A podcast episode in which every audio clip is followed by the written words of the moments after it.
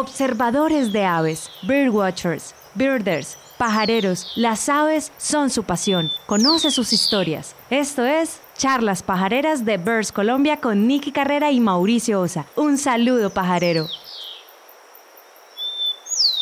Hola, buenas noches. Un saludo pajarero para todos. Una nueva charla pajarera. Ya nos quedan solamente dos de este mes.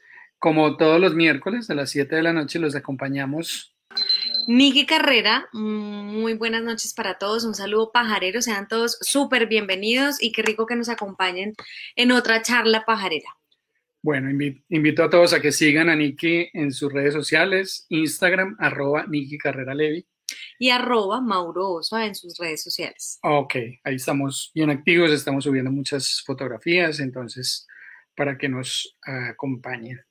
Tenemos un amigo amigo de las aves, el arroz amigo de las aves, que es Blanquita, que nos está acompañando y está presentando todos los programas de charlas pajareras. En nuestros arrozales las aves disfrutan de prácticas amigables. Cercas vivas, agua limpia, miles de insectos. Todo para que vivan en las mejores condiciones. Blanquita, el arroz amigo de las aves. Blanquita cuida más de 140 especies en sus arrozales. Es un arroz, pues, al que le debemos, pues, gratitud a nosotros que nos gustan las aves. Entonces, pues, invitados todos a incluirlo en su canasta cuando vayan a mercar arroz Blanquita, el arroz amigo de las aves. Bueno, y hoy tenemos una invitada muy especial, como siempre, como todos los invitados son especiales. Y es la charla número 62 es Van Hill Bush. Es Van Hill es de descendencia alemana. Ella nos va a contar su historia. Eh, teníamos un problemita aquí con la conexión. Voy a verificar si ya se conectó porque ella tenía un problemita con la conexión. Bienvenida eh, nuevamente a este espacio de charlas pajareras. Eh, muchas gracias, Mauricio. Muchas gracias, Nikki, Birds Colombia por invitarme a estas charlas pajareras y a todas las personas que se han conectado esta noche. Buenas noches a todos. Bueno, eh, como tú has visto, en charlas pajareras siempre devolvemos la película, devolvemos el cassette a la historia y a conocer un poco la historia de todos nuestros invitados. Y sé, sabemos, porque hemos hablado muchas veces o en otras ocasiones contigo y nos has contado algo de tu historia, y sabemos que la historia de Merenberg y la historia de ustedes es bien larga y viene desde bien atrás. Entonces me gustaría que no solamente te devolvieras en tu historia, sino que te devolvieras en la historia de, tu familia y, y, cuéntanos desde esa llegada de tus abuelos, bisabuelos, no sé. Arranquemos por ahí. Bienvenidas a las pajareras. Ok, muchas gracias. Pues Mauri, uno, uno no escoge dónde van a ser, nací en el seno de una familia eh, emigrante alemana. Y esta historia se remota prácticamente cuando mi abuelo llegó a Colombia en 1930. Precisamente en este año estamos cumpliendo nuestro nonagésimo eh, aniversario. Mi abuelo Karl Kohlstorff, él nació en Sajonia, en Alemania, en 1886 él se graduó como ingeniero agrónomo en la Universidad de Leipzig y luego se fue a trabajar a, la, a Togo, a la colonia alemana que es África Occidental. Ya muy joven, ahí tenía que 25 años, estalló la Primera Guerra Mundial. Siendo colonia alemana, él estuvo ahí eh, presente y en combate cayó prisionero y fue llevado a los campos de concentración de Dahomey en Marruecos. Luego lo trasladaron eh, como prisionero a Francia y luego cuando terminó la guerra eh, regresó a Alemania. Allá conoció a mi abuela. Ella vivía en Borna. Era una familia también de, de agricultores eh, ellos vivían en Pomerania, cerca a la frontera de Polonia, y ellos, bueno, se enoviaron y se casaron alrededor de 1920. En 1921 nació mi madre, Mechthild en alemán, acá le decían Matilde, y mi tío Helmut en 1921. Prácticamente se llevaban un año. A los seis meses de haber nacido mi tío Helmut, mi abuelo aceptó eh, un trabajo acá en la Universidad Nacional en Colombia. Prácticamente en 1921 dejó a su mujer con sus dos niños en Alemania y se vino para Colombia. Acá estuvo tres años como catedrático de, de la cátedra de cacao. Y luego en 1924 retornó a Alemania pues para estar con su mujer y hijos y querían establecer el futuro en Alemania, pero la situación estaba complicada. Entonces decidió regresar al África, a la costa de Marfil. Pero allá se enfermó de la fiebre amarilla y antes, en, en 1928, toda la familia regresó nuevamente a Alemania. Allí se encontraron con la Gran Depresión de los años de 1929, con más de 7 millones de desocupados. Entonces, mi abuelo no se le ocurrió nada, nada mejor que regresar a Colombia, donde había dejado buenos amigos, y acá llegó eh, por barco, llegó a Barranquilla en septiembre de 1930. Eh, después de unos meses, a él le encomendaron eh, explorar los potreros. En ese entonces se llamaba el potrero del medio, que es el triángulo que sube de La Plata por la ribera del río La Plata, río Aguacatal y río Bedón que viene del Parque Nacional de Puracé. Pues él se enamoró de los yarumos, del Nevado del Huila y decidió con otros alemanes eh, comprar terrenos. En primera instancia, él trabajó como administrador para los otros alemanes. De ahí prácticamente él se quedó con Merenberg, los otros Bavaria, que también es nombre alemán, que es la finca adyacente de nosotros, el Yarumal, Berlín, que es hoy el día en la Argentina, en el Valle del Campis, eh, la habían adquirido ciudadanos alemanes. Pero finalmente, pues los únicos que quedaron fueron mis abuelos. Él estuvo dos años eh, pues, arreglando la casa, eh, haciendo potreros, sembrando papa. Y después, en 1932, le dijo a mi abuela, vente ya para Colombia, que todo está listo y te estoy esperando. Entonces mi abuela en septiembre de 1932 se embarcó en embarco eh, a Colombia, llegó a Buenaventura, mi abuelo la recogió allá, por tren se fueron hasta Neiva, no sé, en carro, en Chiva, hasta Puerto Seco, que es eh, un pueblo, no recuerdo el nombre, cuál es el nombre actual, antes de La Plata. Y de ahí a puro lomo de, de bestia, de caballos. Eh, les tocó montar dos tres días seguidos hasta que llegó mi abuela a su nueva morada. Ella se asustó muchísimo en un relato que escribió porque por primera vez vio una danta, al oso, al puma, y la vegetación completamente diferente a la europea o a la que ella estaba acostumbrado. Pero, quedó encantada con el paisaje. Cuando llegaron eh, por la noche ya a Merenberg, ah, sorpresa, la casa no estaba terminada, no había cocina, el blockhouse es como de, dos módulos, apenas estaba terminada una habitación, ahí se acomodaron todos. Entonces ella relata en, en un escrito muy curioso eh, cómo le tocó aprender a cocinar en el fogón abierto, simplemente con palos. Muchas veces los frijoles se le cayeron, porque cuando el, el, palo se quema, lógicamente pierde la olla del soporte y la comida se riega. También la alimentación era muy diferente, pues maíz, frijol y arroz, muy distinta a la que ella estaba acostumbrada.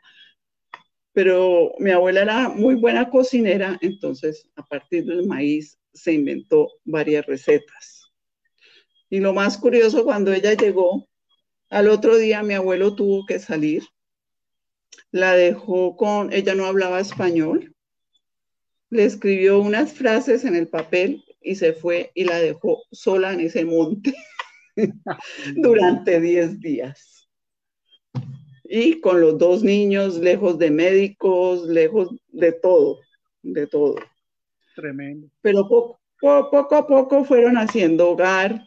Mi abuela dice que desempacó sus cositas que trajo, sus floreros, entonces ya puso sus matas, sus cuadros y se hizo su ambiente en su casa y estaba muy feliz. Eh, de, escritos? ¿Son cartas que ella hizo? Mira, yo tengo dos baúles llenos de cartas y de escritos. ¿Verdad? Pasa que no, los he podido leer porque mi abuela escribía en la letra gótica. Antes los alemanes utilizaban la letra gótica. Y puedo entender palabras, pero ya descifrar textos completos me queda muy difícil.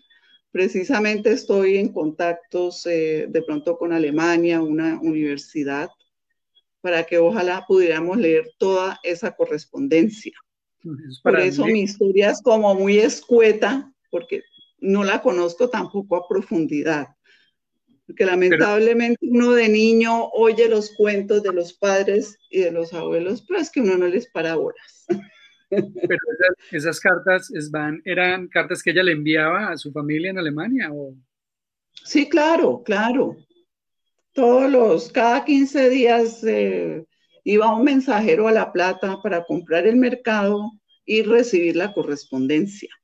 Ese era prácticamente el único contacto que ellos tenían con el mundo eh, exterior. Porque acuérdate, no había energía eléctrica, ni siquiera agua, o sea, era eh, bastante modesto.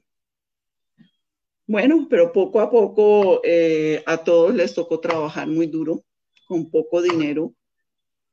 El cultivo de papas se les dañó porque Merenberg es muy húmedo y es un suelo muy ácido, entonces tuvieron que cambiar a la ganadería. Mi abuelo eh, dejó rodeados todos los potreros de bosque como protección. Y hoy en día Meremer por eso tiene ese diseño también y tenemos eh, bosques interconectados que hoy en día es muy importante para el desplazamiento de los animales. Claro. Bueno, los niños fueron creciendo, pero vino otro suceso a nivel internacional. Wow, estalló la Segunda Guerra Mundial. Afortunadamente, como estaban tan escondidos en un lugar tan remoto, porque tú sabes que a muchos alemanes les quitaron todas las propiedades y los concentraron en Boyacá durante la guerra. A Merenberg sí lo decomisó eh, el Banco de la República, pero les permitieron seguir viviendo allá. Durante la guerra, mi madre eh, sufría de glaucoma. Prácticamente ella ya había quedado eh, ciega en un, en, un, en un, ojo y estaba, eh, se le estaba reduciendo la visión también en el otro ojo. Entonces, con el intercambio de, de la juventud, ella logró conseguir un tiquete por Estados Unidos y en 1942 regresó a Alemania en busca de ayuda médica pero pues desafortunadamente ya no había nada que hacer. Estando ya en Alemania en plena guerra, ella eh, se especializó como fisioterapia, fisioterapeuta, enfermera, porque también por su visión reducida, pues tenía que buscar como un trabajo práctico. Claro.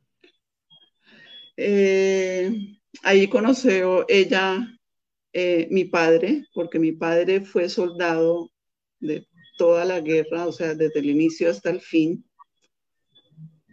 Le, le tocó pues vivir ese, ese desastre, por decirlo algo así, porque yo creo que tuvo experiencias muy duras porque él nunca quiso hablar de la guerra. Él fue herido en el día de en Francia, prácticamente una granada le destruyó un brazo y una pierna y ya casi moribundo en el último tren lo despacharon para Alemania y llegó a Borna, donde estaba mi madre. Entonces ella lo trató durante la convalecencia y bueno, se enamoraron, se casaron en 1947. mientras tanto, en Colombia, mi abuelo falleció en 1945. Prácticamente mi abuela se quedó solo en la finca porque mi tío Helmut eh, salió a buscar trabajo. Eh, le dieron trabajo como cadenero y después como topógrafo en el trazado de las principales carreteras. Y lo que, con lo que él ganaba le ayudaba para que mi abuela pudiera sobrevivir. Además, también en 1942 empezó el trazado a pico y a pala de la vía que es hoy en día La Plata, Puracé, Popayán. Ok. pues la gente comenta que, que, mucha gente, muchos trabajadores murieron en el páramo a causa del frío, que todo era pico, las condiciones pues eran supremamente modestas. Hoy en día uno no se imagina cómo pudieron haber construido esa carretera. Con la, al abrir una carretera, pues también vienen detrás los colonos. Porque antes la política era el que tumba el bosque y, hace potrero prácticamente al cabo del tiempo se lo, se lo escrituraban. Entonces mi abuela solo también tuvo, no sé cómo hizo para defender los bosques de Merepe. Claro muchos se le metieron y ella volvió a comprar la casa, eh, pues, le, invadieron con caballos, con ganado, pues fue una época bastante, bastante difícil. Así que en 1948 eh, llegaron mis padres, que también fue una tramitología tenaz en Alemania posguerra, mm. hasta que al fin lograron la visa para regresar a Colombia. Mi padre llegó, ellos llegaron en diciembre de 1948. Bueno, y ahí pues mi abuela recibió ayuda, fueron estableciendo poco a poco, ya había un apoyo. Eh, ellos siempre han defendido la tala y la casa, entonces a, mi papá le decían que ese gringo tenía un tornillo suelto, que cómo se le ocurría defender el bosque si había tanto bosque. Y el bosque, él no era de él porque era creación del, Señor. Entonces que ellos tenían derecho a ese bosque. Bueno, fue una pelea, pues no digamos, una pelea o un esfuerzo muy grande de la familia para proteger los bosques. Ya en 1950 nacimos nosotros. Padres tuvieron tres hijos, mi hermana mayor, Dietland, eh, mi hermano Gerfried y yo, la niapa que nací, tengo cinco años de diferencia con mi hermana. Por eso siempre he sido como la niña consentida. Esos suelen ser los últimos, ¿no? y los más rebeldes a la vez como nos llevamos en cinco años, pues prácticamente mis hermanos a los siete años ingresaron a la escuela del pueblo de Leticia. En Leticia había un internado de monjas. Mi hermana hizo ahí su primaria y mi hermano lo hizo en, en la escuela, pues, para los hombres. Ellos toda la semana se quedaban en el pueblo y los fines de semana regresaban a la finca. Porque ¿Y pues, mi padre, ¿A cuánto de distancia de...? A 12 kilómetros. Ok. Pero pues no teníamos carro, el, transporte público pues no era muy eh, confiable, entonces tomaron esa decisión. Entonces prácticamente yo también me crié de cierto modo sola en Merenberg, en compañía pues de mis padres. Yo disfruté mucho la, digámoslo, la naturaleza, ese paraíso verde, con pocos lujos, sin energía eléctrica,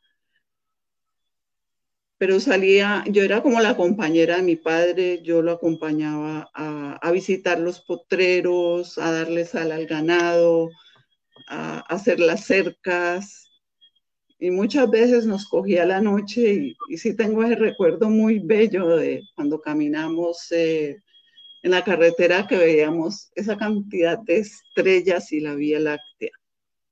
Y mi padre me, empezó a, enseñar las constelaciones, vea que la osa mayor, que la osa menor, que la cruz del sur, bueno, muy interesante y, me encantaba, ese, era un paseo para mí. También pues teníamos muchos animales, caballos, ovejos, gallinas, patos, perros. Entonces mis compañeros, prácticamente los animales se volvieron mis compañeros y pasé una infancia, puedo decir, muy feliz, un poco aislada, porque no tenía compañeros de juego. Mi hermano sí era prácticamente cuando él, él estaba con nosotros, era mi, mi compañero de juegos y nosotros nos reíamos muchísimo y jugábamos. Luego, eh, a finales de los años 60, empezó a llegar visitantes de la colonia alemana de Cali, nos visitaron en Merenberg y ahí nos abrieron las puertas y la oportunidad de poder estudiar acá en el Colegio Alemán de Cali. Eh, la colonia nos apoyó, mis padres no tenían que pagar mensualidad y nos repartieron en familias diferentes. Para mí fue muy difícil dejar ese paraíso verde, llegar a la ciudad eh, con una familia extraña, pues yo apenas tenía siete años, eh, yo era bastante brusca, también con mis compañeros de colegio, dicen que yo los mordía, que les daba puños, bueno. Esa es como la historia. Eh, yo terminé yo me gradué en el colegio alemán, hoy estoy muy agradecida por ese apoyo de la colonia. Mientras tanto, pues en Merenberg tampoco las cosas se quedaron como tan quietas porque todo iba eh, también a la par con la situación política que en ese momento estaba enmarcada Colombia. Teníamos la época de la violencia, luego el Frente Nacional, luego el surgimiento de la guerrilla, eh, también la reforma agraria, que eso también envalentó nuevamente como a los colonos o a los vecinos a decir, no, vamos a invadir el, bosque de, de, Merenberg. Eh, hubo varios intentos de invasión pero afortunadamente eh, mi padre era muy amigo de Federico Lehmann, el director del Museo de Popayán, eh, del doctor Carrizosa, que en ese entonces era gerente Inderena, del Mono Hernández, y de Ernesto Barriga, que en ese entonces era el director de Nature Conservancy. Entonces, para proteger a Merenberg, eh, lograron pues, crearon la figura de reserva natural privada. Y prácticamente ahí nació esa figura de reserva natural privada. Eh, después nos siguieron, este ejemplo lo siguieron otros, por ejemplo, Acaime más tarde en los años 80, Herencia Verde, La Planada. El gobierno también en, creo que en 1993, eh, implementó esta figura de reservas naturales como ley. Prácticamente Merenberg fue la primera reserva con un aval eh, del gobierno y eso sí, los, y un apoyo sobre todo institucional. Mi abuela falleció en julio de 1972 a la edad de 82 años. Para mi madre, pues fue muy duro esa partida. ¿Y ella volvió a Alemania alguna, alguna vez o nunca volvió? No, nunca volvió. O sea, ella llegó en el 1932 y todo el tiempo se quedó en la finca. Increíble. Sí, pues muy de, mucha fortaleza, ¿no? mucha fortaleza. Bueno, y, también eh, con Federico Lehmann eh, se contactaron con Guillermo Cajiaulenis, nacido en Popayán, que él fue prácticamente el pionero del cine ambiental en Colombia. Le gustó tanto la historia de mis padres que en 1974 hizo el primer, hizo, bueno, él trabajaba con el cine ambiental, pero hizo un documental eh, sobre la historia de la familia que es Nuestra Tierra era verde. Prácticamente en ella se aprecia un poco toda esta lucha eh, de la familia por defender un pequeño bosque eh, andino. Pero lamentablemente... ¿cómo? se, puede, ver por ahí, está en, YouTube. Sí, claro, sí, sí, afortunadamente después, en, en el 2014, eh, conocí a Diego Fernando Lozada, que se ganó una convocatoria precisamente para restablecer o restaurar todas estas películas de Guillermo Cajiado. Qué maravilla. Entonces, él hizo un trabajo muy bueno, eh, la, la, pasó a, a, cinta magnética, ya se puede ver eh, pues en Face, sí, también la tengo se dañó una pequeña parte por los hongos, porque estaba guardado en la humedad. Pero bueno, pero lo esencial ahí quedó.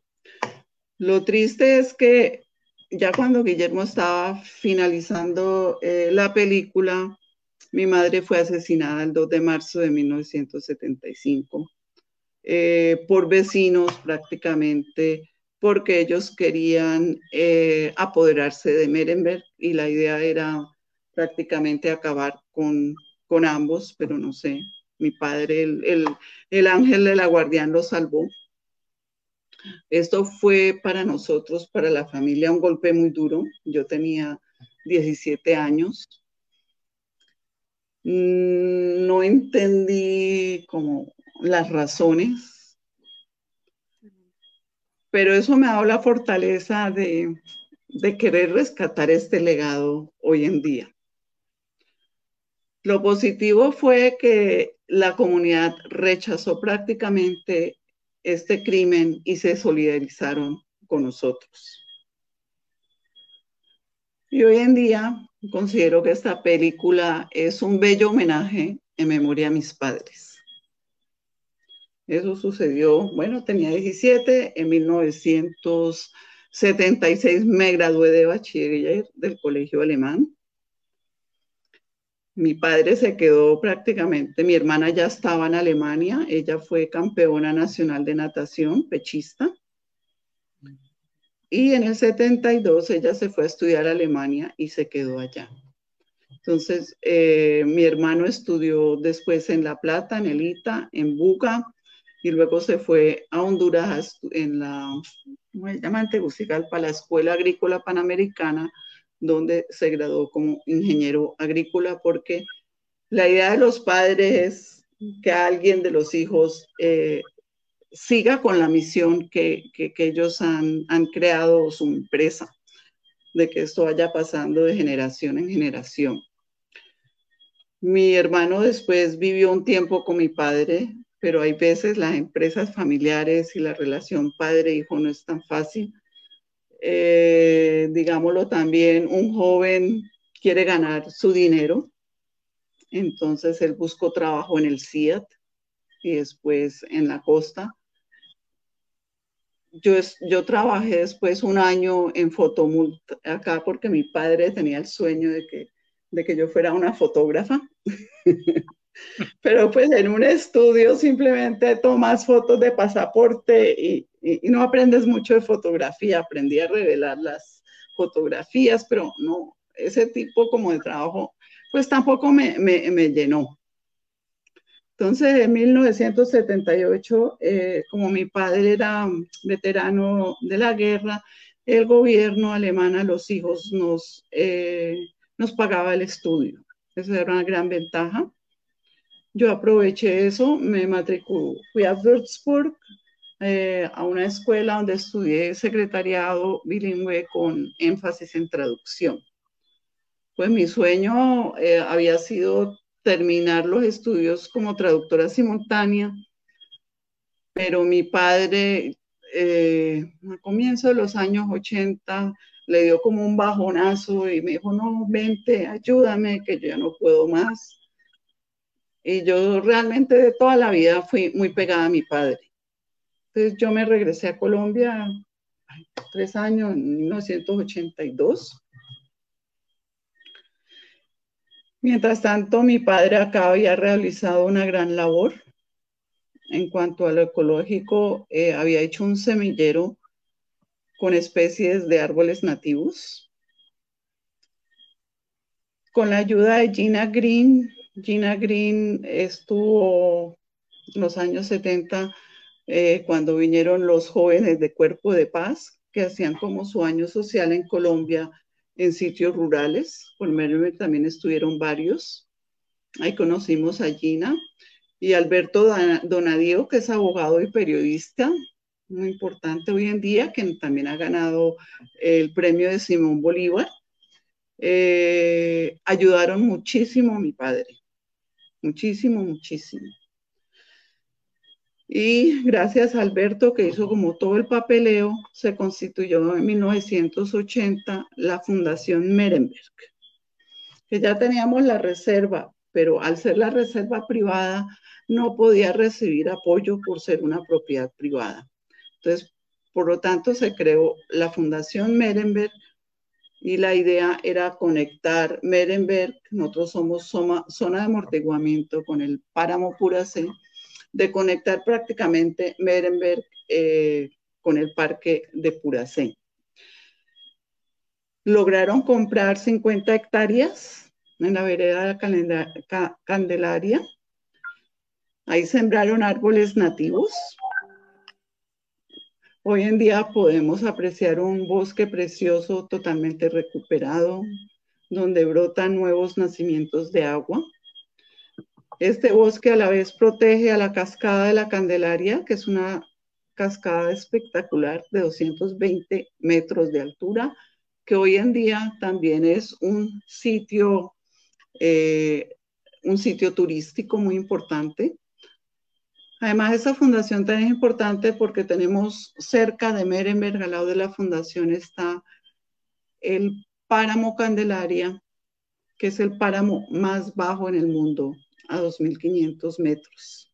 O sea, prácticamente tú ves frailejones y al lado tú ves yarumos y ves bosque andino. Es muy interesante y hay especies que aún no se han estudiado. En los años 80 estuvieron científicos allá, pero todavía falta hacer eh, un estudio muy minucioso. En esas estamos también y sería muy importante eh, que este páramo, esta región también reciba un apoyo institucional de protección, porque hasta este momento somos simplemente una estrategia complementaria. Y gracias también a lo que sucedió, digamos, con mi madre, también la academia eh, abrazó a mi padre sobre todo la Universidad del Valle. Realizaron muchos estudios allá. Humberto Álvarez eh, de, las, de las aves, Stephen Golin eh, de, una de la Universidad de Harvard de Estados Unidos vino a hacer su tesis de PhD estudiando los monos aulladores y a la vez sacó el primer paper sobre aves finca de la finca Merenberg que ha sido referencia para la literatura. Es que en ese entonces todo era difícil, no había energía, todo era máquina de escribir o todos los apuntes eran escritos. Entonces también muy difícil recopilar toda esa información o los científicos decían, no, después le mando la información. Unos sí, otros no, no la mandaban. Y durante las vacaciones, eh, los universitarios, sobre todo de la Universidad del Valle, Elizabeth Putcus, Juan Carlos Riasgos, Enrique Muldeitio, Andrés Duque, Gustavo Catán, Carolina Murcia, durante sus vacaciones le ayudaron a mi padre a sembrar árboles en la fundación. Y a la vez él le servía eh, de compañía. También Gonzalo Palomino, que fue profesor de la Universidad de Tolima, él creó un, un plegable que se llamaba SOS. Prácticamente fueron los ambientalistas de los años 80 de ese movimiento que empezó eh, a despegar el, movimiento de conservación en Colombia. Nos visitaron eh, científicos muy importantes, Fernando Castro también, él maneja las ranas de la Universidad del Valle, Isidoro Cabrera, Philip Silverstone, Orlando Rangel, que escribió también un libro muy bello sobre los eh, musgos y líquenes. Muchos de ellos también eh, figuran de Merenberg. Jorge Torres, un botánico que también eh, encontró una especie nueva de ficus, la llamó el epíteto es a nombre de mi padre, Ficus gunteri. Henry Frompal, que lastimosamente pues falleció en el vuelo fatídico de Avianca. Él, también identificó un cangrejo nuevo para Merenberg, Hipoglosera merenbergensis. Henry, eh, Henry también. Thomas Crow, que es el especialista de anturios, también nos visitó. Alvin Gentry, él llevó muchísimas muestras que hoy en día aparecen en el Jardín Botánico de Nueva York y de Missouri, lo mismo que en los herbarios a nivel nacional. En la Universidad del Valle, eh, el Herbario Nacional de la Universidad Nacional, o sea, he encontrado muchísimos especímenes que, aparecen en estos herbarios. Eh, por ejemplo, Gustavo Catán hizo su tesis en Merenberg, que es la ecología y organización social del Carpintero de los Robles en Colombia. Carolina Murcia de la Universidad del Valle también sacó eh, un documento, Estructura y Dinámica del Gremio de Colibrís en un bosque andino. Elizabeth Butkus, mi compañera, mi hermana del alma, porque nos graduamos juntos, acompañó muchísimo, muchísimo tiempo a mi padre. Eso hoy en día yo se lo agradezco. Ella también hizo su tesis en Merenberg sobre las bandadas mixtas de aves de la Universidad del Valle. Eh, también tuvimos eh, un alemán, Peter eh, que también de la Universidad de Freiburg, que hizo su tesis en Merenberg y hoy en día es especialista en ¿cómo se dice?, en, los árboles, o sea, para, para ver qué árbol se puede tumbar y qué árbol no se puede tumbar en Alemania. Él tiene su empresa y hoy en día tiene mucho éxito. Es una persona que siempre estuvo en contacto con mi padre. Él el año pasado vino a visitarnos, medimos eh, el crecimiento de los árboles que ellos sembraron en los años 80. Bueno, yo regresé a Colombia en 1981 porque mi padre se sentía muy solo, pero yo tampoco no quería vivir pues una mujer joven en una finca. Entonces encontré trabajo en Propal y trabajé allá como secretaria bilingüe y también fui eh, incursionando en el mundo de las traducciones que los ingenieros me daban para traducir manuales. Eh, entonces, bueno, y ellos me ayudaban y me explicaban. En Propal también participé en el club de buceo, eso fue una experiencia fantástica. Salíamos a Gorgona, a Buenaventura, hasta San Andrés. fue muy chévere para mí esa época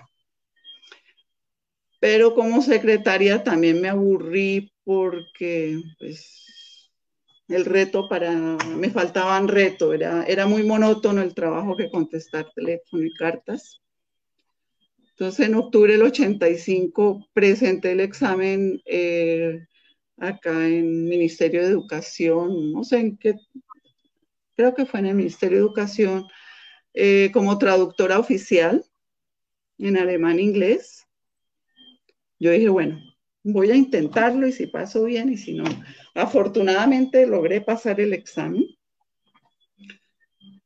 Luego mi amiga Andrea, André, que también estudió conmigo, compañera de colegio, ella estudió traducción en Germersheim y ella regresó acá a Cali porque quería estar en su ciudad natal.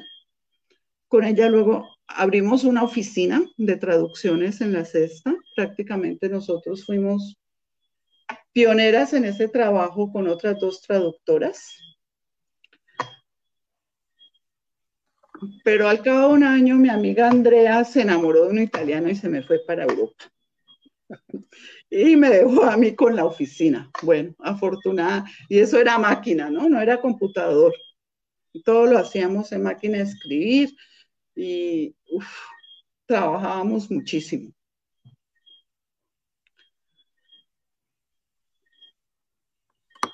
Ya a los finales de los años 80, acá la situación política se estaba recrudeciendo. Varias veces que, que viajé a Merenberg, pues me encontré con integrantes de la guerrilla, intercambiábamos y conversábamos, pero se fue recrudeciendo y después eh, lamentablemente tuvimos, fuimos desplazados. Mi padre, ante eso, él se fue de vacaciones a Alemania. Dijo que, volvía pronto, no se quedó un año allá y después al año regresó, pero decidió regresarse del todo para Alemania y yo prácticamente quedé al frente de Merenberg, porque mi hermano también por amenazas tuvo que salir del país, se fue para Alemania y él en el 2002 eh, murió a raíz de, un cáncer en Alemania, lamentablemente. Mientras tanto, yo también tuve dos hijos. En 1989 nació Federico, 1983 nació Cristian. Entonces, en los años 90, que prácticamente todos los proyectos en Merenberg se frenaron, ya pues ningún extranjero podía ingresar a esa zona que fue declarada zona roja. Nosotros íbamos esporádicamente, a darle la vuelta. Pero fue, fue difícil, fue difícil y lógicamente pues el, ganado, las cabezas de ganado se iban reduciendo, pues por falta, eh, falta administrativa. En el 92, Julio Enrique Ortiz Cuenca, exgobernador del Huila, gobernador del Huila en esa época, al fin nos trajo la energía eléctrica a la región. 1992. Pero yo digo, uy, hoy en día yo ya no me imagino a Merenberg, o sea, sin energía. Uy, es que te facilita muchísimo el trabajo y sobre todo las noches a punta de vela, eh, era, era complicado. Pero pues uno de niños, si tú no conoces otra cosa, tú convives con ello. Eh, luego, en 1994, eh, tuvimos la avalancha del río Páez, al otro lado de la cordillera, al frente. Y por eso varios eh, grupos de indígenas fueron reubicados en la zona y alrededor de Merenberg. Por eso hoy en día tenemos de vecinos al resguardo de Tálaga, eh, tenemos resguardo de Miranda y, Juan, Juan Tama. Bueno, nosotros viajábamos prácticamente hasta el 2010, cada vez que la situación nos lo, permitía, un fin de semana a Merenberg, pero al menos pues, logramos sobrevivir, a Merenberg también sobrevivió. En el ya van siendo las ocho. Dice que el tiempo pasa rapidísimo. en Liberio Jiménez, que es un periodista muy querido del Huila, él conversó muchísimo con mi papá y escribió un libro sobre la vida de mi padre que lo tituló Soldado de dos Mundos, el cual fue publicado en el 2007. Bueno, para mi padre fue una gran alegría, un gran reconocimiento. Lo mismo el Senado de la República, con el senador Luis Fernando Velasco y el del Cauca y el senador Hernán Andrade del Huila en 1909 le otorgó a mi padre la medalla de caballero, que eso se los agradezco mucho porque para mi padre se puso muy feliz como un agradecimiento de toda la labor y el camino de conservación eh, que había trazado acá en Colombia. Mi padre falleció casi con 99 años en el 2012 en Alemania. Bueno, mis hijos también terminaron acá, se graduaron en el colegio alemán, el último se graduó en el, en el 2011, entonces ya dejé de ser mami, tenía que buscarme como, como otro entretenimiento y me retomé eh, la tarea de rescatar el legado de Merenberg empecé a, leer las cartas. Afortunadamente conocí a Diego Fernando Lozada, que me ayudó pues con la restauración de la, de la película de Guillermo Cajiado. Eh, nos hicimos muy buenos amigos y él me ha ayudado como en la parte de logística, de fotografía, para hacer las eh, presentaciones, porque yo un día estaba en Merenver allá sola, lloviendo afuera, yo dije, bueno, por Dios, ¿yo qué voy a hacer con Merenberg? Entonces se me ocurrió a llamar a Liberio Jiménez. Yo le dije, ve Liberio, vos que fuiste tan amigo de mi padre, contame. ¿Qué tan importante es Merenberg para el Huila? Ay, se quedó pensando un rato y ay, ¿será que le pregunté lo que no es? Pero no, él me devolvió la pregunta y me dijo, Swan, ¿usted por qué cree que Merenberg es importante para el Huila? y la voy a retar y en dos meses la vamos a invitar eh, a una charla en, en, La Plata que se va a llamar el primer foro académico sobre el macizo colombiano y la reserva Merenberg. Eso fue en agosto del 2017.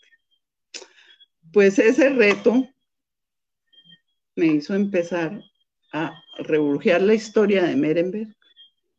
Y sobre todo yo también tenía como, como una inquietud, bueno, todos estos científicos que fueron, que dejaron, lógicamente yo encontré unos apuntes en, en los archivos de mi padre, unos pocos escritos que habían dejado, pero yo dije, no, si, si Meremer en los 80 eh, estaba en auge, sonaba, todo el mundo la conocía, yo dije, bueno, entonces poco a poco eh, fui buscando la información.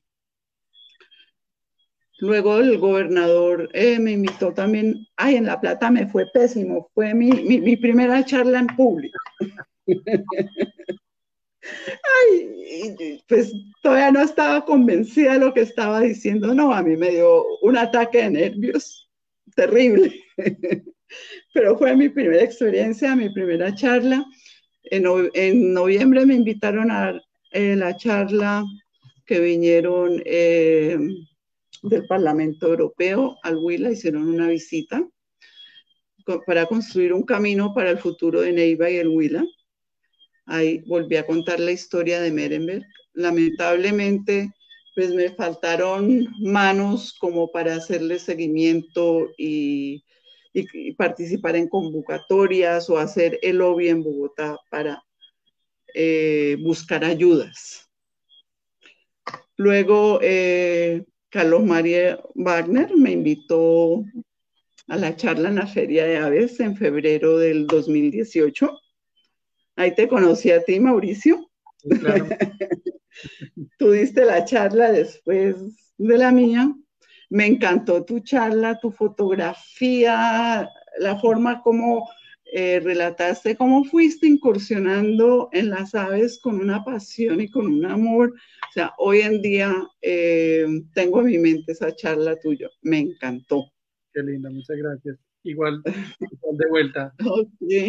No toda tu historia en mi memoria. Bueno, gracias a, mi participación en esa feria, también me animé a participar en el 2018 en el Global Big Day, porque Carlos Mario me, contactó con Jorge Peña, que es el coordinador del Huila. No sé si fuiste tú. Sí. Hablé con Jorge y muy querido me aceptó, me apoyó. Y ese día en mayo fue un señor de, de Pitalito, Anselmo, Anselmo Imbachi, que tú también lo, conoces y lo has entrevistado. Una persona encantadora. Me gustó muchísimo como un campesino eh, fue, eh, ¿cómo se dice? O sea, fue, tuvo la, la persistencia de apasionarse por las aves. Es una historia muy Uy, sí, y súper juicioso, pues súper juicioso y, muy técnico, muy científico. Me encantó ese, ese Global Big Day. Al año siguiente me, me ayudó María Luisa Castillo, que en el 2008 fue la que más aves vio en el Huila y es del municipio vecino mío, la Argentina. Entonces yo dije, no, yo quiero conocer a Luisa, ¿quién es esa muchacha? Entonces ella fue a Meremer también encantada porque para ella Meremer también había sido un ejemplo, eh, sobre todo la historia de mi padre y conocernos eh, ha sido algo maravilloso. Ella me ha apoyado a hacer, a ir aumentando los registros de aves de Merenberg con ella también eh, hemos, eh, o, lo, que queremos es eh, ir educando a gente de la región para que también se vuelvan expertos e, e, ir inculcando ese amor por las aves. Yo creo que el Huila ha despegado muchísimo en, en esos tres años, porque el 2018 éramos, no sé, cuatro o cinco, y muchos no tenían ni idea y hoy en día, por ejemplo, del páramo Miraflores y muchos otros chicos que son lugares remotos, no, están pilosísimos. Muy, y están sacando unas fotos y un conocimiento, porque si conocen para mí las aves, eh, obligatoriamente aprenden sobre eh, con conservación, ¿no? Porque tienen que conservar el, el, bosque para que hayan aves. Entonces, sabes que en, nuestro concurso Guardián de las Aves, eh, el Huila ha sido muy protagonista. De hecho, el año pasado ganaron como tres chicos del Huila. Dentro de los diez guardianes de las aves tenemos diez, eh, tres que son del Huila. Y este, año, también, este tenemos mucha participación del Huila. Sí, muchos niños. No, sí, están pilosísimos. Y hay una chica, Alejandra Mañosca, que se ha dedicado a trabajar con los niños, no, qué trabajo tan hermoso. Y eso pues lo pueden ir esparciendo por, por todos los municipios del Huila.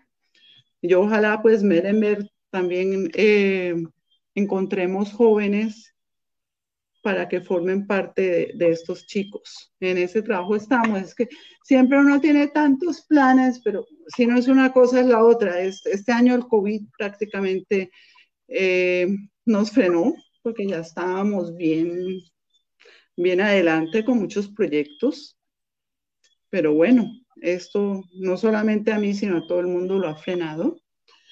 También tuve la oportunidad de participar en el Congreso Colombiano de Ecología presentando a Merenberg en 2018.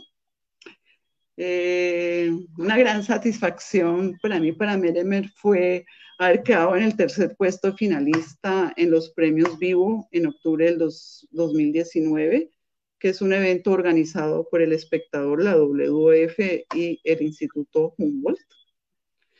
Diego Fernando luego también los ha, eh, mandó nuestro proyecto a Premios Latinoamérica Verde el año pasado Y wow, y quedamos en el puesto 108 de más de 500 proyectos, o sea, sin, sin habernos preparado mucho prácticamente, y en nuestra categoría de 17. O sea, eso nos da pie para decir que, ok, hemos hecho lo correcto y sobre todo mi padre con esa visión futurista, eh, es, un logro prácticamente de él, no mío, porque yo simplemente he hecho ahora rescatar la historia.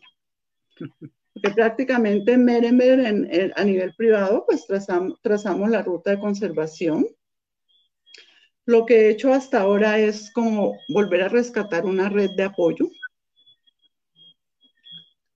que, que lo he ido logrando, que Merenberg ha sido como un emprendimiento, sí, familiar por generaciones.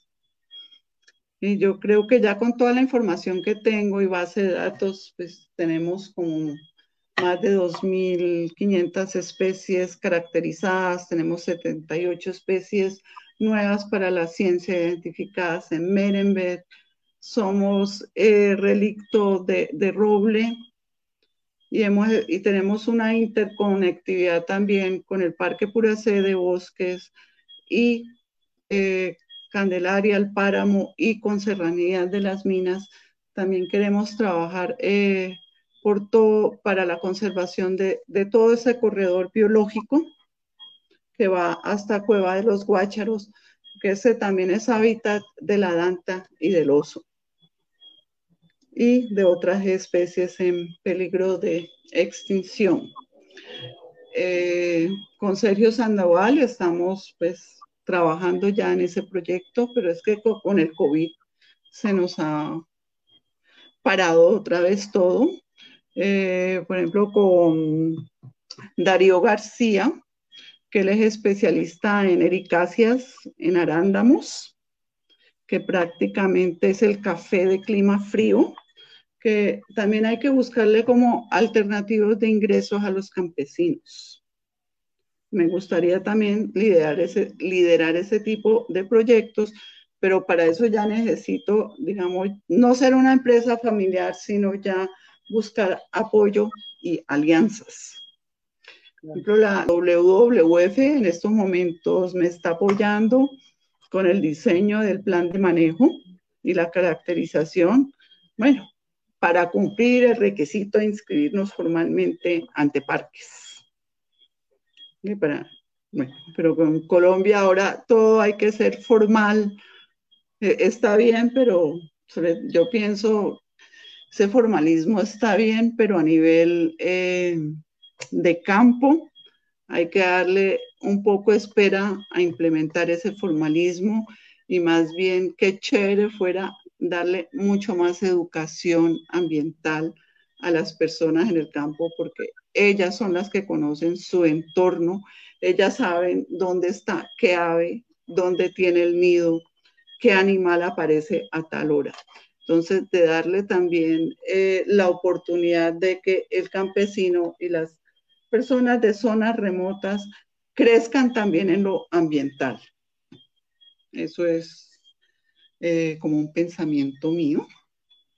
Mm, y también con turismo ecológico, lógicamente que nuestra región es fantástica.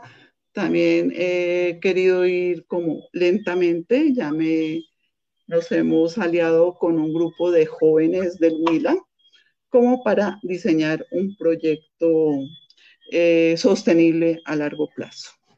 Bueno, yo creo que ya se me pasó el tiempo. No, no, no, tranquila que aquí el tiempo es en la medida que estemos entretenidos. Y además, pues sabemos que esta historia tuya, además, que es bien importante, pues, eh, pues la comenzamos desde el año 1930. 30. Imagínate. Llevamos 90 años, precisamente hay Diego, Diego Miguel Garcés, que tú lo conoces. Sí, claro. Por ahí está, está ahora en Merenberg, porque desde el año pasado le venía diciendo, Diego, yo quiero un libro para los 90 años de Merenberg. Okay. Entonces, a mí ahí sí me sirvió el COVID, porque Diego entonces, pues, también tuvo que parar su trabajo, dijo, eh, Mona, yo me voy dos meses para Merenberg. Le dije, ay, listo. Entonces también estamos, estamos adelantando pues el libro, ojalá, de los 90 años. Maravilloso. Pero para todos se necesita financiación, vamos a ver. Claro. Poco a poco. Ahí está Diego conectado y nos ha ayudado mucho con información eh, adicional a los que van preguntando por ahí. Bueno, vamos entonces con preguntas, pero antes de, ir con preguntas, eh, quiero decirte que ha sido difícil contenerme, porque yo también vengo de familia alemana, mi abuelo es alemán, también vienen huyendo de la Segunda Guerra, mis, bisabuelos llegaron a Colombia y, y, me identifico mucho contigo porque independientemente que no nos haya tocado, son unos lazos umbilicales que son muy difíciles de cortar y de, y de no recordar, porque prácticamente creo que eso lo lleva uno en la sangre, independientemente que no, que no haya estado viviéndolo en carne propia. Y hoy muy especialmente nos acompaña mi mamá, que nos estaba escuchando, mi mamá vive en Ibagué, pero nos está visitando aquí en Pereira. Y mi mamá fue compañera de natación de tu hermana. Entonces... Ay, ¿cómo se llama? Giselle Levy. ¡Ay, claro! Claro, claro que sí, y siguen nadando porque ahora ellas están en el equipo máster con Miriam, con Carmen Gómez, con... No, no, no, siguen nadando, pero entonces ahí te Ay, mira, me dice, es que, es que el mundo es un pañuelo. Ay, qué dicha, no, tengo que conocer a tu mami. Imagínate, ella dice que tuvo la alegría de conocer a tu hermana y que creo que se llama eh, Dilit Butch, ¿es el nombre de tu hermana? Sí, sí, correcto. Campeona del, del Valle del Cauca en pecho y pues qué emoción recordarla, pues que mi mamá pues también era nadadora y pues toda mi familia, Helmut también eh, muy parecido. Helmut, claro, Helmut sí, claro, claro. Compañeras de, de, selección Colombia en muchos torneos a, a, nivel Colombia, pues entonces imagínate la alegría de poder también compartir eh, y por eso te decía que, que tuve que contenerme porque eh, son historias que de verdad, wow, marcan, nos marcan por toda la vida y, y finalmente son un legado. Muchas gracias. No, a ti muchísimas gracias por darme la oportunidad de verdad de, contar mi historia, aunque yo pienso que hay veces y la gente ya la ha escuchado tanto que bueno, que no, cada vez es diferente. Tenemos unos mensajes muy bonitos para ti, hay gente conectada, eh, muy atenta porque pues realmente es una historia muy bella. Eh, y pues todos aquí, por ejemplo, Gautría, eh, desde el Atlántico nos dice, sería interesante escribir un libro sobre toda esta historia que sirva como ejemplo para muchos proyectos de conservación. Eh, y vamos a aprovechar para ya cerrar, empezar a cerrar y vamos a hacer algunas preguntas porque hay muchas preguntas de personas que quieren saber un poco más. Tenemos a William Efraín que nos dice, ¿cómo se financia una reserva natural como Merenberg? Varias personas desean convertir sus fincas en una reserva natural. Porfa, tus consejos para no fracasar en el intento. O sea, de, depende qué es lo que uno aspira. Uno para conservar y tener una reserva eh, no puede aspirar, digámoslo, un ingreso económico alto. De, frente, de pronto esto ya va cambiando a futuro, pero práctica, eh, Merenberg también es un ejemplo de silvopastoreo muy interesante, porque la mitad, 150 hectáreas se conservaron en bosque y 150 hectáreas eh, son pastos para ganadería y prácticamente la finca más o menos se ha sostenido eh, con el ganado. Desafortunadamente el año pasado me hicieron un desfalco gigante, me robaron todo el ganado entonces, en este momento eh, estoy alquilando los potreros, con eso eh, prácticamente estoy sosteniendo la finca. Y vamos a ver con el ecoturismo, o sea, qué proyectos vamos a desarrollar, pero de una manera eh, bien pensada para que los proyectos sean sostenibles. Eso a mí me importa muchísimo, o sea, yo defiendo los animales, por ejemplo, lo, mismo con las aves, eh, yo quiero dejar a Merenberg que la gente vea o, vaya a hacer avistamiento de aves en su hábitat natural. No estoy muy de acuerdo con todos los comederos que se están haciendo, hay unos que los defienden, otros no, pero yo pienso en un hábitat natural y como es Merenberg, pues eh, la dispersión de semillas y la polinización es muy importante. También con las orquídeas tenemos un problema que la gente nos está llevando las orquídeas, los anturios. Ay, entonces uno hay veces se cansa. Claro. Y hay veces me siento cansada. Deberíamos hacer mucho más educación ambiental, o sea, podríamos hacer un, orquidiario que la gente aprenda a reproducir todas estas eh, orquídeas, estas miniaturas tan espectaculares, hacer un eh, mariposario eh, con los anturios que Merenberg también tenemos como cinco o seis especies nuevas para la ciencia que son únicos solamente se conoce, son endémicos locales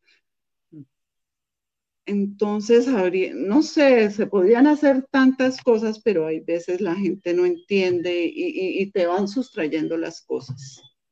Sí, definitivamente la, tarea de, este gremio que, tenemos un conocimiento más avanzado que otros por el simple hecho de, admirar, de conservar y, y de ser eh, los que llevamos ese mensaje, definitivamente la tarea es educación, tienes toda la razón, y nos falta muchísimo también para poder llegarle a todas esas personas que hacen tanto daño. Acá tenemos una pregunta de Gabo Tría que nos dice que si tienes organizado para recibir a observadores, a observadores de aves. Eh, sí, nosotros prácticamente hemos manejado un turismo, lo que hoy se llama científico, porque nosotros hemos trabajado prácticamente toda la vida con la academia, con intercambio, pues en los años 80 vinieron estudiantes de los Estados Unidos, de Alemania, eh, para hacer sus prácticas, para hacer su tesis de grado. Y me gustaría, o sea, si se retoma el turismo, manejar ese turismo científico o de fotografía, de investigación, en Meremer todavía eh, falta hacer mucha investigación.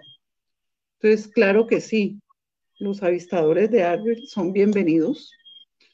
En Meremer no tenemos hotel de cinco estrellas, ¿no? Sí es cómodo y la naturaleza es muy bella. Bueno, nos pregunta Jennifer Cabrera si ya está abierta Meremer para visitar y pajarear o desde cuándo es la apertura. No, todavía no hemos abierto porque yo sí estoy como esperando la evolución del COVID, porque nosotros somos una región remota, anclada, eh, con gente campesina, con resguardos. Entonces yo prefiero como cuidar mi región también mientras vemos qué, qué, va a pasar con el COVID, ¿no? Claro, es, es muy lógico. Diego Fernando Lozada nos dice, ¿cómo ha sido tu trabajo de vinculación con la comunidad de la zona? Ay, pues Diego sabe que estamos trabajando en eso. sí, lo que pasa, eh, estamos empezando a trabajar con la comunidad campesina, al menos explicándole qué es Merenberg, qué hemos hecho, y también eh, con los indígenas, de Tálaga sobre todo, que son eh, mis vecinos inmediatos, de ir eh, intercambiando conocimientos. Los indígenas también tienen un conocimiento ancestral muy interesante, sobre todo de plantas medicinales. Ellos también quieren hacer un proyecto que a mí me parece interesantísimo y muy importante de hacer una eh, universidad o, ya un, tipo de escuela eh, superior para las personas de la región. Y eso sí me parece muy importante eh, que se pudiera realizar, porque es la educación que nos falta. Claro. Nos pregunta el CIRA, ¿cuáles son las especies de aves que más te han llamado la atención en Colombia, de Colombia? Ay, todas son espectaculares. A mí me encantan los colibríes. Ese heliodoro chiquitico que es un abejorro, ese me mata. En general los colibríes. Ay, pero las tángaras, eh, la momotus, la, la otra, ay, no, es que cada vez tiene, tiene una belleza y es un diseño especial. También las rapaces, también son bonitas. O sea, no me gustaría como decir el que más, sí, pero con más debilidad que siento es por los colibríes. Qué bueno.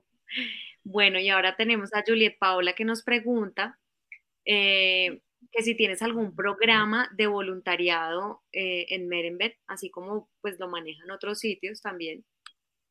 En esa estamos precisamente, estamos eh, organizados haciendo alianza con Will Tour, con eh, chicos que ya han terminado su maestría o que están en el doctorado, como es Julio, Julio César González, que es un chico de La Plata, que está haciendo su maestría en artrópodos.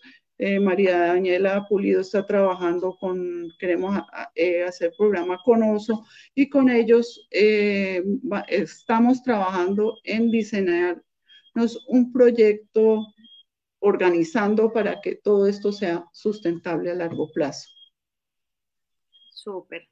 Por acá nos preguntan también exactamente en qué parte estás, está ubicada Merenbet, como para las personas que, hoy por primera vez escuchan tu historia y quieren saber dónde estás ubicada. Eh, Merenbet, nosotros somos departamento del Huila, municipio de La Plata, vereda Belén, es decir, estamos en la vía A24 que conecta Popayán Puracé La Plata. De La Plata estamos a 40 kilómetros y eh, de Popayán estamos a 100 kilómetros. Estamos sobre la vertiente, sobre el flanco oriental de la cordillera central. Ok. Estamos más o menos a 2000 entre 2.200 y 2.400 metros de altura. El parque Pura se queda eh, más o menos a 40 kilómetros. Los termales de San Juan, o sea, es un corredor espectacular también para el turismo que conecta eh, Cauca y Huila, o Huila y Cauca, que es un corredor eh, natural magnífico. Hay muchos saltos de agua en toda esta vía el páramo de Puracé es espectacular, pues Mauricio, tú lo conoces, el cóndor. Sí, total, una belleza. Y también después de Merenber, la bajada al Valle de la Plata, la Argentina, la Serranía de las Minas, ¿no? Es, es, es un área muy bonita. Por aquí tienes una oferta de Jorge Iván Castro y dice, estoy estudiando guianza turística, ¿será que reciben trabajo como guías? Sí, no, la idea es esa, pero tengo que ver cómo me financio. Claro. Porque también si el, gobierno nos exige formalidad, pero yo digo, bueno, si nos exigen tanta formalidad, que por favor el gobierno también nos, arregle la vía. Sí, son temas.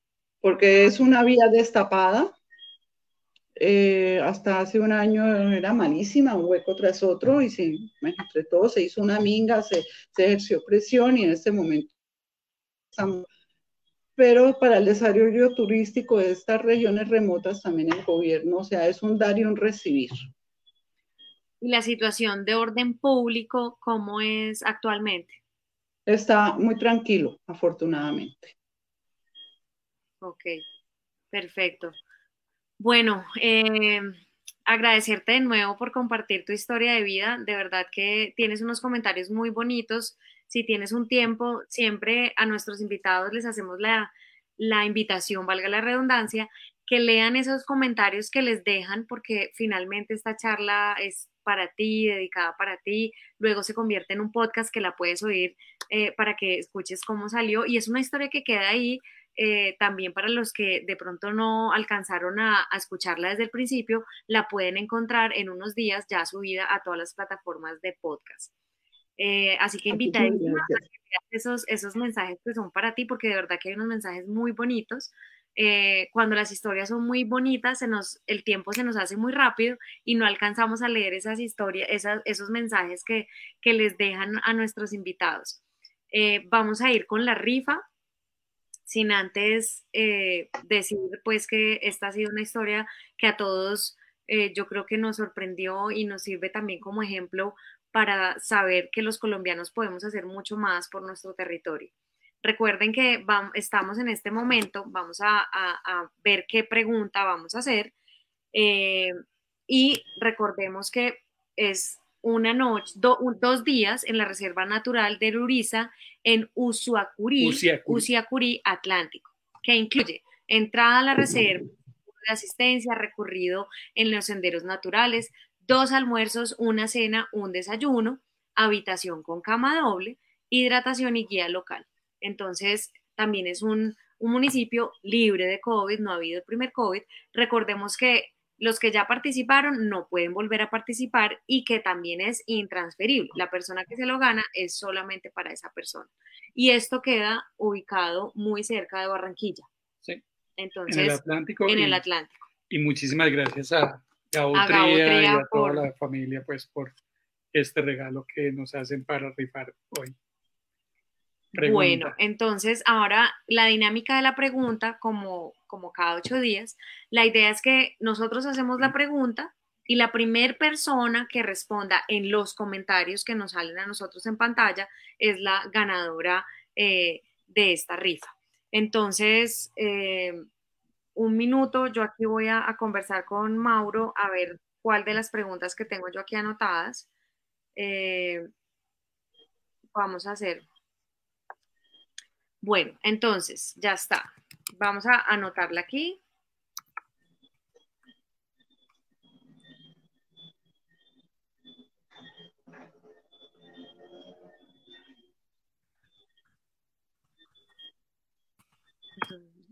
dale, dale.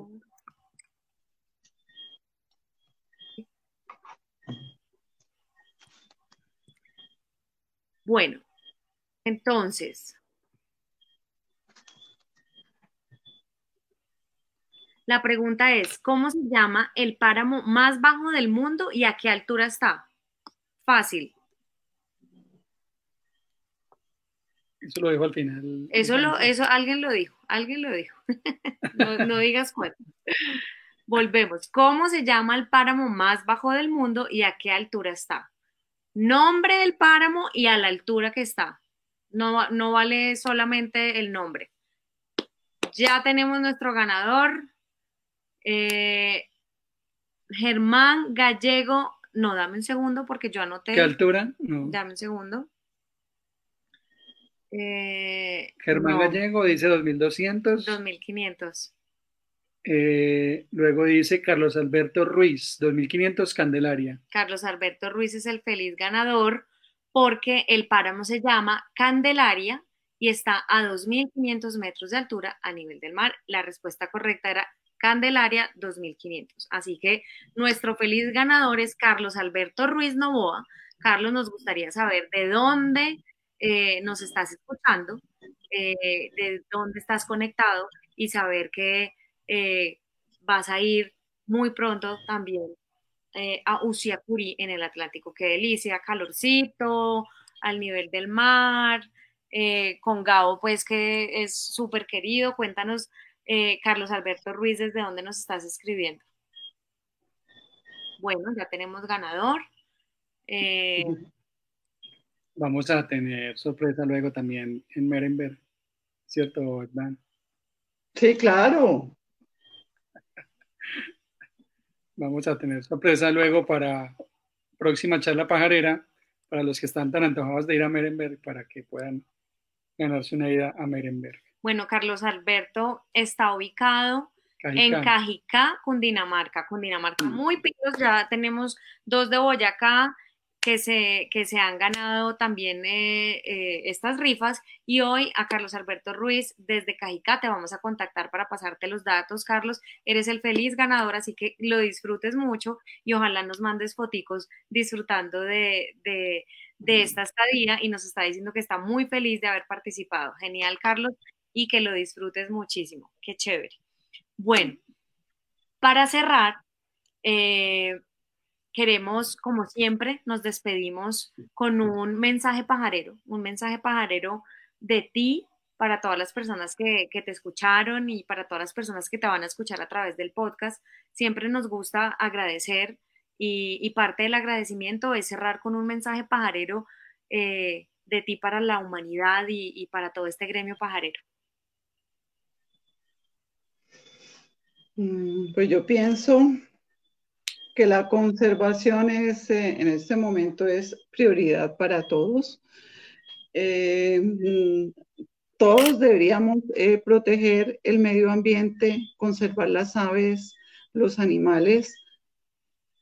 Y no, no importa si somos reserva o no, si somos área protegida, sí o no, todo nos debe nacer del corazón para proteger nuestro medio ambiente, para poder eh, subsistir a futuro.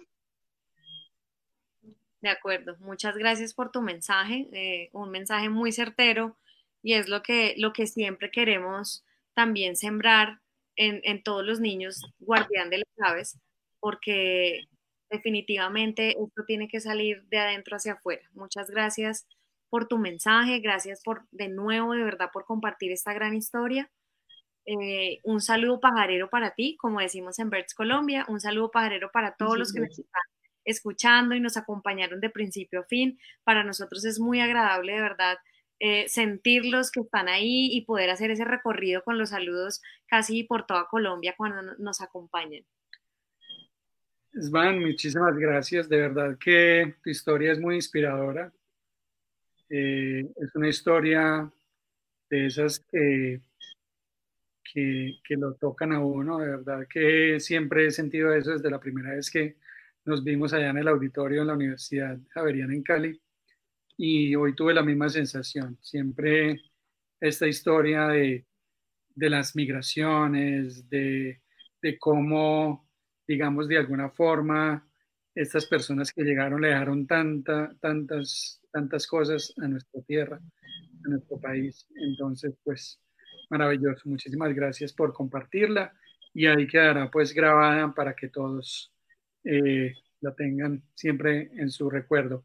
En los comentarios quedó Diego Fernando, nos mandó el link del, del video que tú hiciste el comentario. Ahorita lo, de pronto más tarde compartimos el video en Facebook de Dios Colombia para que la gente lo pueda eh, ver directamente. Entonces, Van, muchísimas gracias, te mandamos un abrazo y espero que nos veamos pronto por el Huila. No, claro que sí, allá los espero porque te pongo banderillas negras que no conoces a Merenberg. Miki, Mauro, muchísimas gracias por esta invitación. Gracias, gracias a ti. Un abrazo al lado. A ti, un abrazo para todos. Nos vemos el miércoles. Muchas gracias a todos los que escucharon la charla. Gracias por su tiempo. Claro que sí, ahí tienes muchos buenos saludos. El miércoles próximo a las 7 de la noche estaremos cerrando el mes de octubre con Daniel Uribe, también una historia, todas las de herencia verde. Creo que Daniel nos irá a hablar seguramente de esa historia de ah, acá, de herencia verde, que creo que él tiene algo que ver con eso. Y por acá te va a saludar, así improvisado, mi mamá.